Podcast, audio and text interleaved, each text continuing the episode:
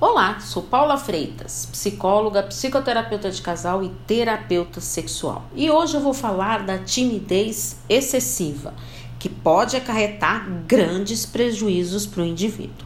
Se a pessoa não conseguir lidar com essa situação, a tentativa de superação pode acarretar muito sofrimento e desencadear várias dificuldades.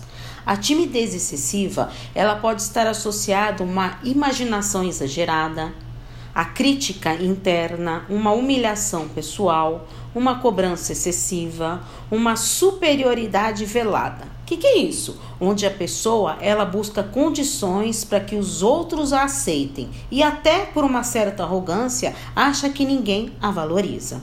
Crises de ansiedade antecipa de maneira exagerada as situações que poderão ocorrer. Transtornos psicológicos, depressão e fobia social. Depois de ouvir tudo isso, será possível vencer a timidez? Vamos para algumas estratégias para isso. Acreditar que poderá vencer a sua timidez. Descobrir qual seu nível de timidez. Tenha uma postura corporal adequada. Isso ajuda.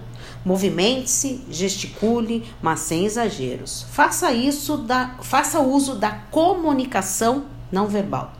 Olhar nos olhos das pessoas com mais naturalidade. Tenha autoconfiança, converse com você, tenha um diálogo interno. Tenha espontaneidade, mas sem medo. Desenvolva-se, escreva suas metas a serem seguidas. Acredite em seu potencial.